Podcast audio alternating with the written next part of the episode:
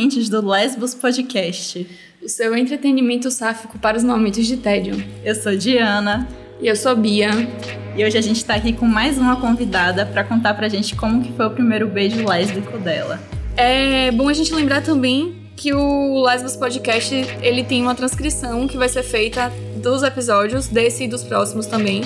E a gente vai divulgar a transcrição através do podcast lesbos.wordpress.com para as pessoas que possuem deficiência auditiva conseguirem acessar os conteúdos dos episódios. Vai lá, Marcela, é contigo.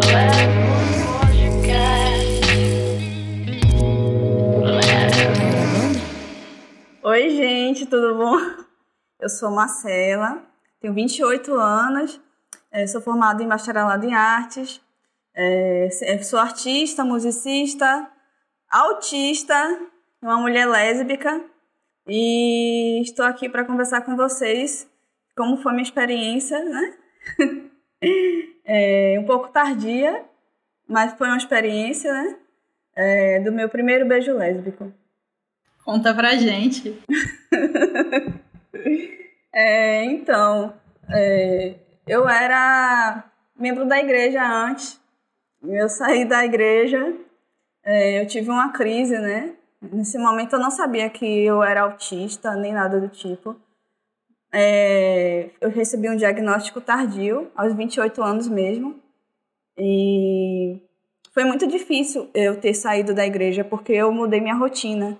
Mesmo assim, eu quis sair da igreja, porque era muito, era muito difícil lidar com essas questões, porque o pastor pregava muitas coisas bíblicas e também muitas coisas que não eram da Bíblia e, e existia muito preconceito e eu ouvia muito preconceito. E eu como pessoa artista, eu nem estava ainda na faculdade e eu já achava tudo muito errado. Eu achava tudo muito errado.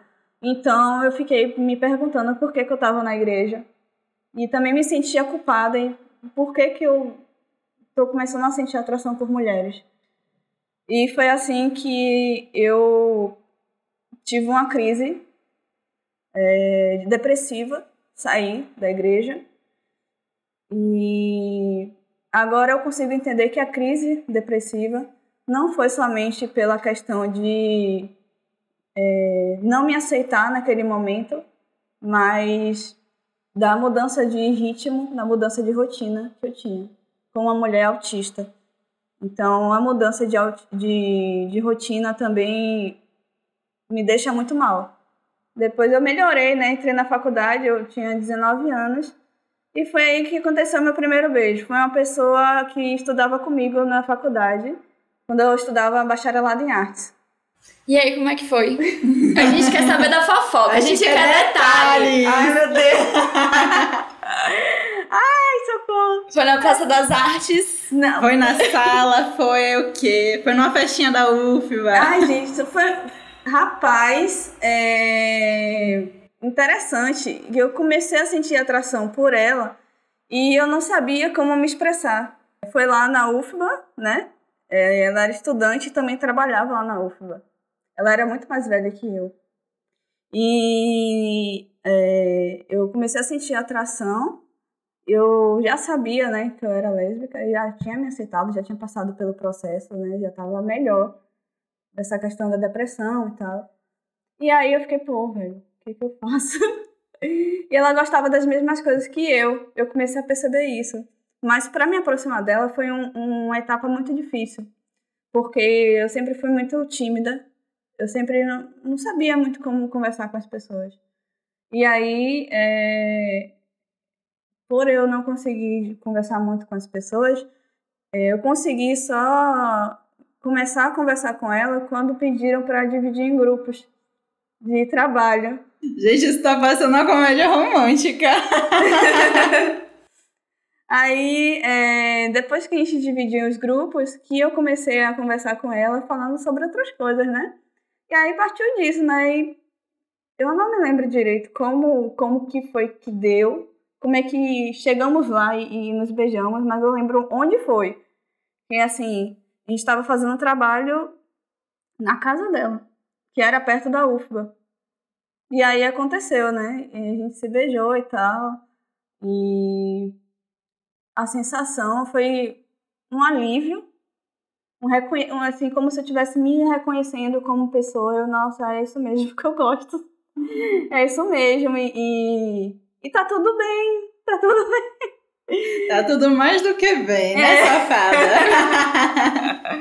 tá tudo bem. E antes mesmo de, de entrar em contato e falar com ela, eu já sentia é, atração olfativa por ela, ou seja, até o cheiro dela me atraía. Eu consegui, eu tenho um, um eu tenho hipersensibilidade sensorial, que é do autismo, né? E eu tenho, eu consigo ouvir muito mais agudo, as coisas muito mais altas, o cheiro muito mais aguçado, a comida é, tem texturas que eu não gosto, roupa eu não gosto de outro tecido sem ser algodão, por exemplo. Então, eu não consigo usar, simplesmente. Então, é, de longe eu já senti o cheiro dela. E eu ficava, meu Deus, que tortura. Gente, a sapatão sofre, viu? Eu ficava, meu Deus, que tortura, não, não tô aguentando. Porque eu, eu, mal falava com ela e já ficava sentindo atra atração pelo cheiro. Quando ela chegava, ela chegava de cabelo molhado. Aí batia o vento, meio crepúsculo, sabe? Batia o vento. É eu... muito. Aí eu ficava, ai meu Jesus, o que que eu faço? Sentindo cheiro, em crepúsculo cheiro de sangue, aqui é o cheiro é. de couro. já chegava, já sentia, já ficava nervosa. Sinto o cheiro de couro, eu fico, Jesus, que eu faço? A gente tem a resposta. Cola, minha filha. É, é minha filha. Então, é, foi muito. Foi, foi muito boa, assim, sentir a sensação é, olfativa e poder beijar ela e tal. A gente se conheceu dessa forma, mas a questão é que eu, o sapatão de primeira viagem, né, tem apaixonite. E eu comecei a me apaixonar por ela. E ela não, ela já, tá, já era muito mais velha que eu e tal. E eu não tinha experiência alguma de, de sexo, nem nada do tipo. É, acabou no final sendo, sendo assim. Ela, ela não quis continuar ficando comigo, porque eu estava começando a gostar dela. E cada um seguiu seu rumo. E eu fiquei meio abatida, né? Claro, eu fiquei, hum, por quê? e aí, a mulher pós-banho chegando depois do, da, da, do rolê de separação afetiva. Era assim, é, era muito complicado. Porque assim, tinha acabado de ficar com ela e eu tinha disciplinas com ela. E, e, e fazer de conta que nada tinha acontecido era, era muito complicado, né? Era muito difícil para mim. Mas eu também é, ficava assim, poxa, é, eu tenho que seguir um rumo. eu vou fazer o quê? Eu ficava mais na minha e tal. É... Fiquei até um tempo, é... depois que eu terminei de ficar com ela, depois de eu parar de ver ela, é... ainda pegando ônibus, eu sentia o cheiro do perfume dela. E eu ficava, isso é loucura. Que perfume é esse, pelo amor de Deus? Eu ficava, Deus me livre. E era um pouco complicado nessa questão, né? Mas foi passando o tempo, eu fui mudando as prioridades, né? E eu fui, fui crescendo mais, e psicologicamente também. E aí conheci outras pessoas, mas de primeira, é, inclusive foi quase uma primeira experiência sexual também com ela. Eu só não levei adiante porque eu não sabia muito o que fazer. Ela argumentou que queria, mas eu não sabia como ia começar. Olha, ela argumentou que queria. ela argumentou que queria. Sirva, mulher. Bateu uma insegurança, né? Qual, qual, é a dica que você daria para as meninas que nunca se relacionaram sexualmente com, com mulheres, mas que aí, tipo, sentem aquela vontade assim, ficam na insegurança e não se jogam? É conversar com a pessoa, né? Se, se sentir na intimidade, falar para a pessoa que, olha, é, essa é a minha primeira vez, então eu, eu não sei muito o que fazer. Então, por favor, vamos com calma se você quiser é, continuar comigo. Eu acho que às vezes a gente até sabe, mas a insegurança é tão grande que a gente acha que não sabe o que é, fazer, né? É, no meu caso, eu falei, eu levantei assim, não, não vou fazer isso. Aí eu botei, botei minha roupa e não, não vou. Aí eu fui embora. e acho que também, tipo, tem algumas questões assim, tipo, Primeiro que parece que quando você fala assim, ah, eu sou sapatona, você tem que saber o mundo todo, porque senão aquilo ali não é válido, né? Então isso já gera um, uma certa insegurança pra gente que tá começando no rolê de ficar, eita, e aí, mas e se eu não souber fazer direito, será que eu ainda sou sapatona? será que vão confiscar minha carteirinha, né? Ainda mais assim, pesa quando é uma pessoa mais velha, né? Que você fica, ai meu Deus, ela é muito mais experiente do que eu, o que é que eu vou fazer com isso? Eu não vou fazer nada. Eu, eu, eu vou embora, eu vou embora. Minha dica é aproveita para aprender. É. É isso. Ah. Você acha que não sabe, você fala, meu bem, me ensina. Me ensina mesmo. Vem cá me mostrar o caminho das pedras. Daqui a pouco a gente, tá... a gente tem que falar sobre sexualidade aqui. E deveríamos falar mais sobre isso. De, é, a gente sempre foi muito. É, ensinaram muito a gente a ficar calada né? Por muito tempo. Primeiramente por ser mulher e segundo por ser, por ser uma mulher lésbica. Então, não acho que é, a gente deveria se sentir assim culpada, né? Por algo que é nosso, que existe e que deve existir. E até isso que você estava falando aí, é, de, da gente também pensar, isso foi uma coisa até que eu estava pensando hoje mais cedo, assim, sobre é, como quando a gente é novinha nesse rolê de estar tá se descobrindo, sapatando e tal, é muito fácil a gente cair num lugar de uma dependência emocional, por exemplo, assim, tipo, esse rolê de, ah, meu Deus, meu, meu primeiro beijo já tá ali me apaixonando, é muito também, tipo, de um, de um certo lugar, assim, de, de solidão que a gente vive antes da gente conseguir preencher esse espaço que é, atravessa tantas coisas, mas primeiro atravessa primeiramente nesse lugar do romance e tal. E aí é muito fácil a gente querer preencher logo tudo com isso e ficar nesse, nesse lugar, né? Mas é, a gente tem que pegar as experiências para aprender e vamos lá, o mundo sapatão é muito maior do que a gente está pensando, gente. a gente dá prioridade, no início a gente dá prioridade à primeira, ao primeiro beijo, né? A primeira pessoa, aí fica nessa, nesse foco da, da pessoa, aí esquece o que é está acontecendo ao redor. Mas isso acaba sendo algo normal porque é uma, uma nova experiência, né? E, e, a gente foi é algo que eu posso dizer a vocês que é como um, um vício. Logo a primeira vez que a gente experimenta, a gente quer continuar experimentando. Amei a meu sapatão vicia, gente. É sobre isso. Acabou, acabou a história aqui. O que a gente veio, a mensagem que a gente veio trazer para vocês é: primeiro beijo é bom porque vicia, nunca mais você vai querer outra coisa senão mulher. É, é sobre isso. Exatamente. Mas assim, aproveitando que você tocou nesse aspecto da, da questão autista e como isso impactou na sua, é, sua primeira experiência, é, não sei, assim, a gente fala muito pouco ainda sobre esses espectros, espectros né, é, de, de, condições psíquicas, emocionais. E aí eu queria te aproveitar para te perguntar assim, tipo, dentro do mundo sapatão, como é que você se enxerga e como é que você se sente recebida dentro desse, desse contexto? É... Assim, como eu recebi o meu diagnóstico tardio, é, eu comecei a me compreender mais depois disso. Antigamente eu ficava me cobrando demais, cobrando ter que ser alguém que eu não sou, fazer coisas que eu não, não sei fazer e eu não consigo fazer, né? É, eu acho que hoje em dia eu conheço pessoas que são lésbicas e são autistas também, do grau 1. E eu consigo conversar com elas e ainda converso, eu consegui fazer amizades. Agora eu tenho mais amizade, eu tenho amizades com, com mulheres autistas, mas antes eu não tinha, e então eu não sabia como era lidar com certas coisas. Hoje em dia eu consigo conversar com elas e quando elas podem, claro. Mas aí é, eu me sinto mais localizada, sabe? Mais localizada. Agora, em questão de relacionamento, é, eu diria que antes de eu saber de mim mesma, era um pouco mais difícil. Era um pouco mais difícil porque eu me cobrava para ser muito é, comunicativa, me cobrava para ser uma pessoa muito mais atenta.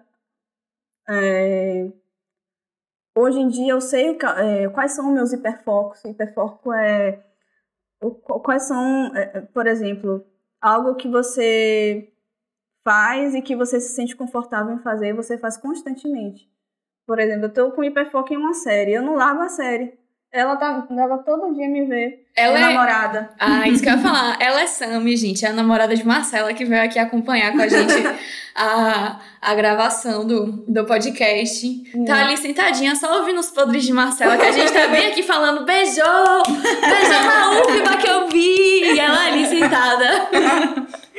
Ai, beijei na UFBA, beijei várias pessoas, várias mulheres na UFBA. Depois que eu descobri, aproveitei que foi que eu descobri que esse era o meu meio de, de, de chegar nas pessoas. Eu não, vamos fazer um grupo de trabalho. Eu odeio trabalho em grupo. Meu Deus, gente, pega a técnica da sapatona.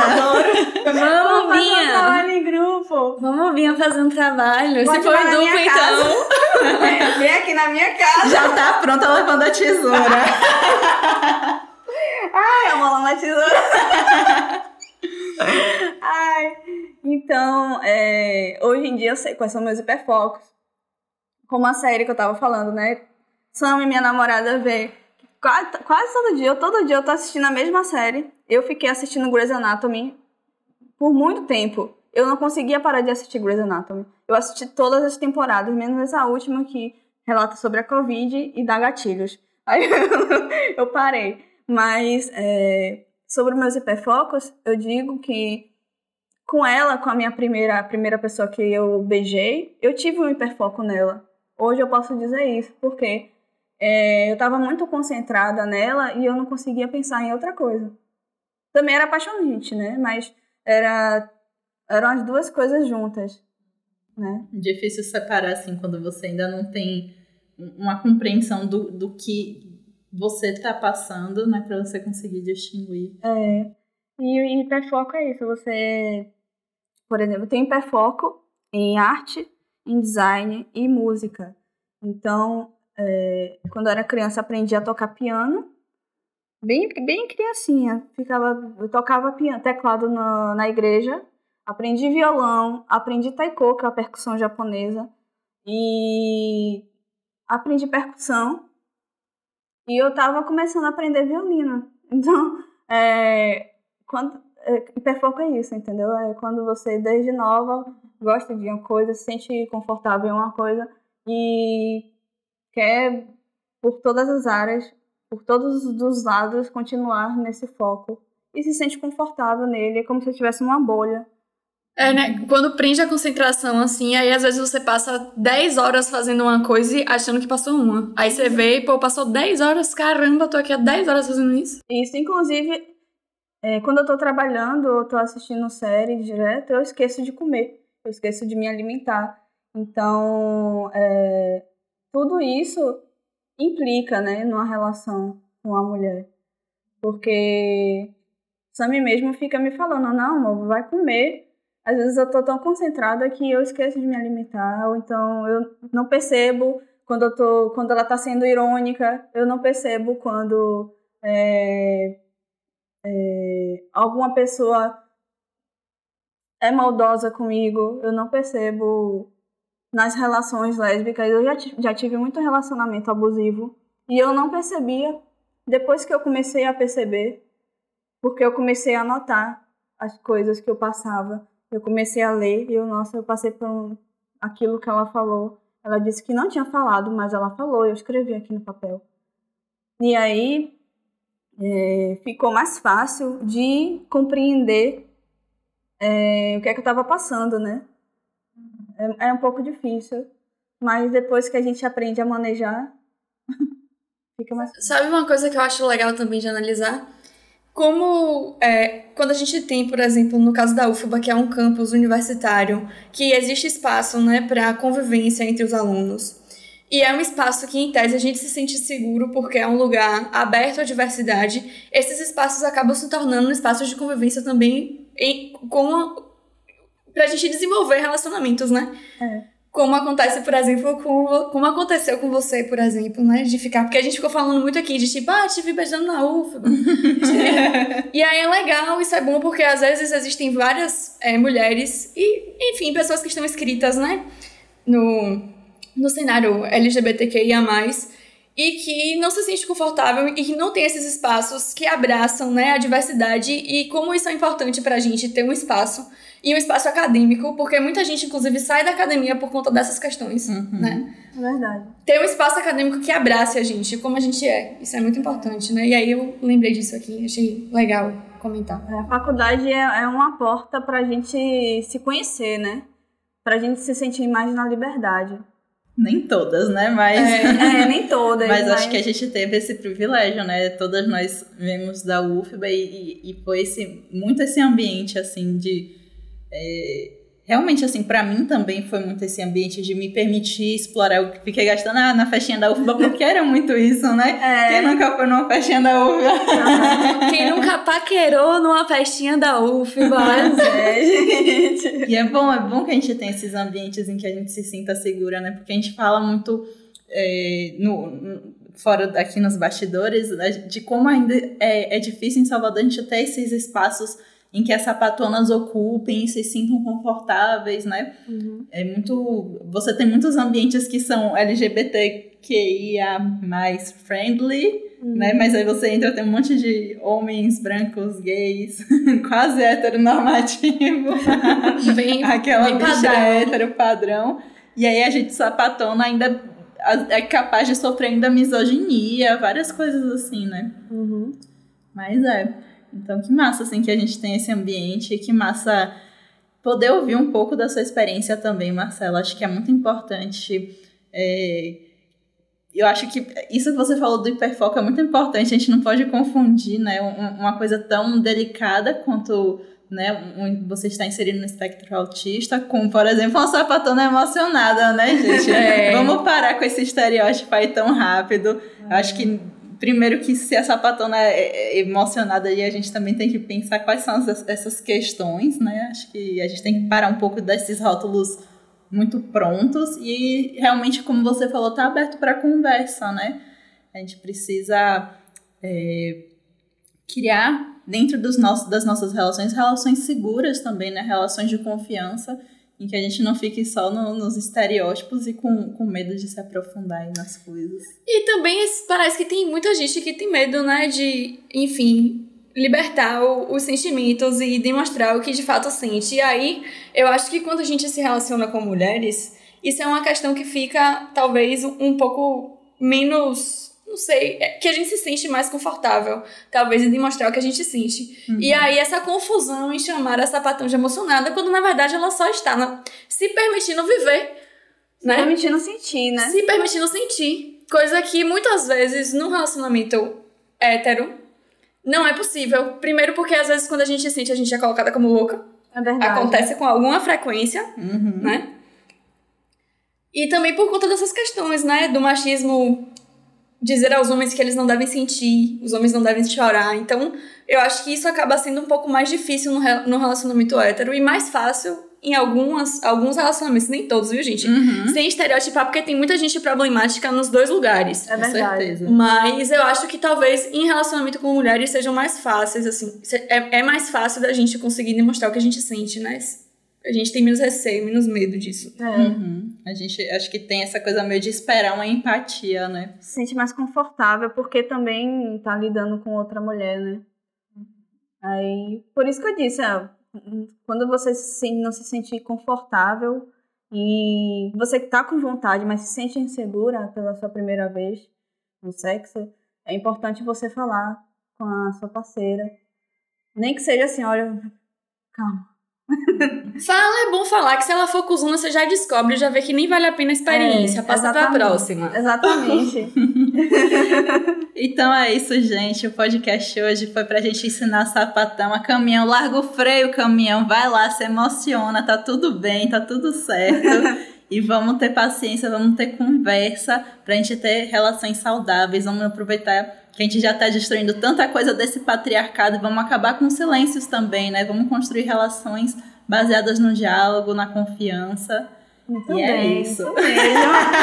Quase uma terapia aqui. É, vamos fazer terapia em grupos, gente. Sapatonas do Brasil se unam. E a Com gente. certeza, gente. Não pode falar. E é isso, a gente se vê no próximo episódio. Tchau, Beijo tchau. grande, tchau. Beijo. Lembrando que o Lesbos Podcast tem apoio financeiro do Prêmio Cultura Palma da Mão, Programa Aldir Blanc Bahia, Secretaria de Cultura, Governo do Estado da Bahia, Secretaria Especial da Cultura, Ministério do Turismo e Governo Federal. Nos vemos no próximo episódio. Tchau! Lesbos Podcast. Lesbos